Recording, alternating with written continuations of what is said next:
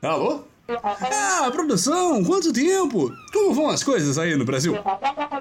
Porteiro? Que porteiro? O Jornal Nacional falou o quê? Não, saia daí, produção! Táxi!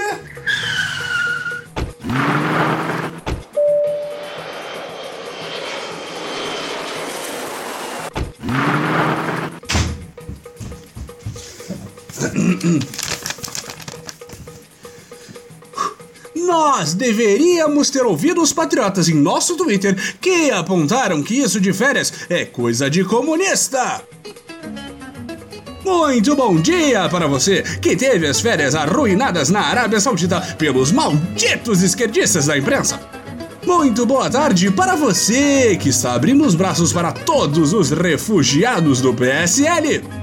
E muito boa noite para você, leão acuado em meio às hienas do comunismo. Este é o Boletim do Globalismo Brasileiro, seu relatório semanal sobre a luta do nosso capitão contra as forças comunistas das férias e da canalha da Rede Globo. Toda semana a gente vai trazer para você aquilo que nem o seu grupo do Zap Zap mostra. Então, não saia daí!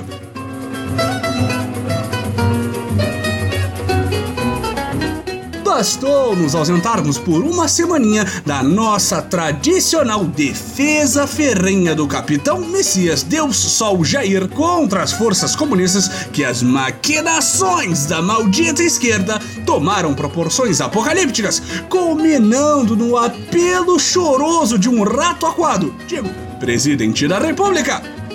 Mas não se preocupe, capitão. O boletim está de volta para protegê-lo dessas perigosas investigações e fatos. Caso os amigos ouvintes não estejam inteirados, nós explicamos. Na última terça-feira, foi ao ar pela canalha Rede Globo de Telecomunicações uma matéria que conecta ainda mais a família mais patriótica e azarada do mundo com a execução da vereadora Marielle Franco no Rio de Janeiro. Por completa coincidência, no mesmo condomínio moram o assassino da vereadora Rony Lessa, o vereador Carluxo e nosso querido e amado presidente da República, senhor Jair Bolsonaro. Vale lembrar que em outra casa do vizinho de Bolsonaro havia não um, não dois, mas 117 fuzis estocados.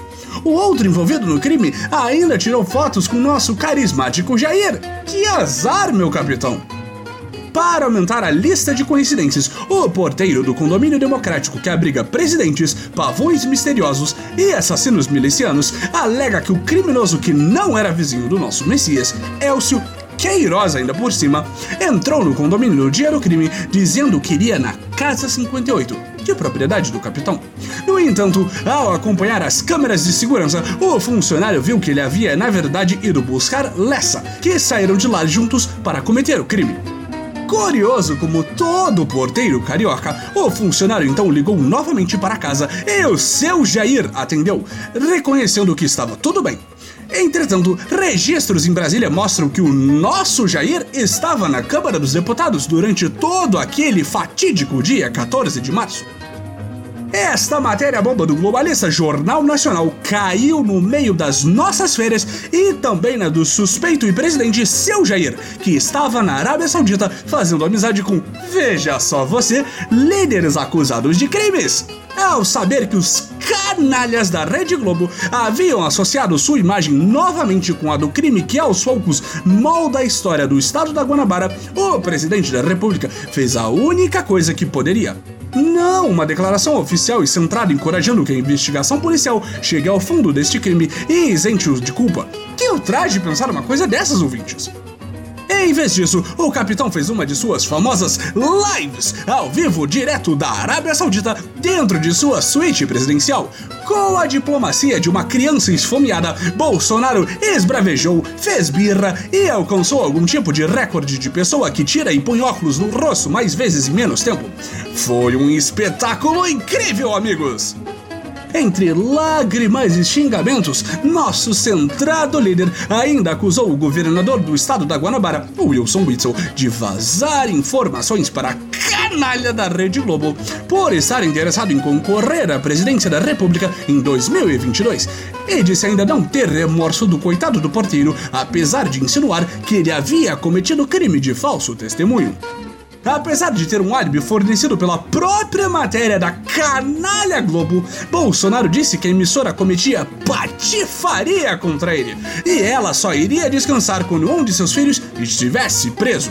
Provando que tem total controle da narrativa, nosso escolhido ainda se descontrolou dizendo que a matéria seria uma traição à pátria e que a canalha emissora poderia atacar ele à vontade, mas ele não tolera acusações aos seus meninos, mesmo que em momento algum houvesse a suspeita da canalha Rede Globo de que um de seus filhos havia fingido ser o seu Jair ao interfone.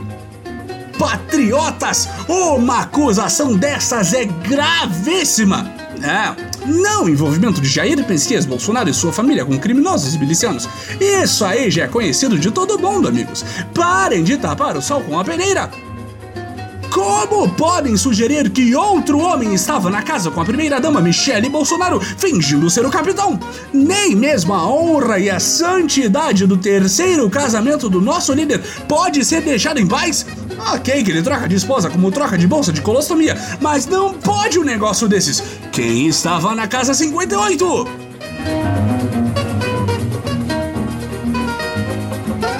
Esse foi o nosso boletim do globalismo brasileiro para a semana das nossas férias. Envie sua sugestão ou crítica para o nosso perfil boletim B no Twitter e fique ligado nas nossas próximas notícias globalistas. E lembre-se, patifaria acima de tudo, Brasil acima de todos.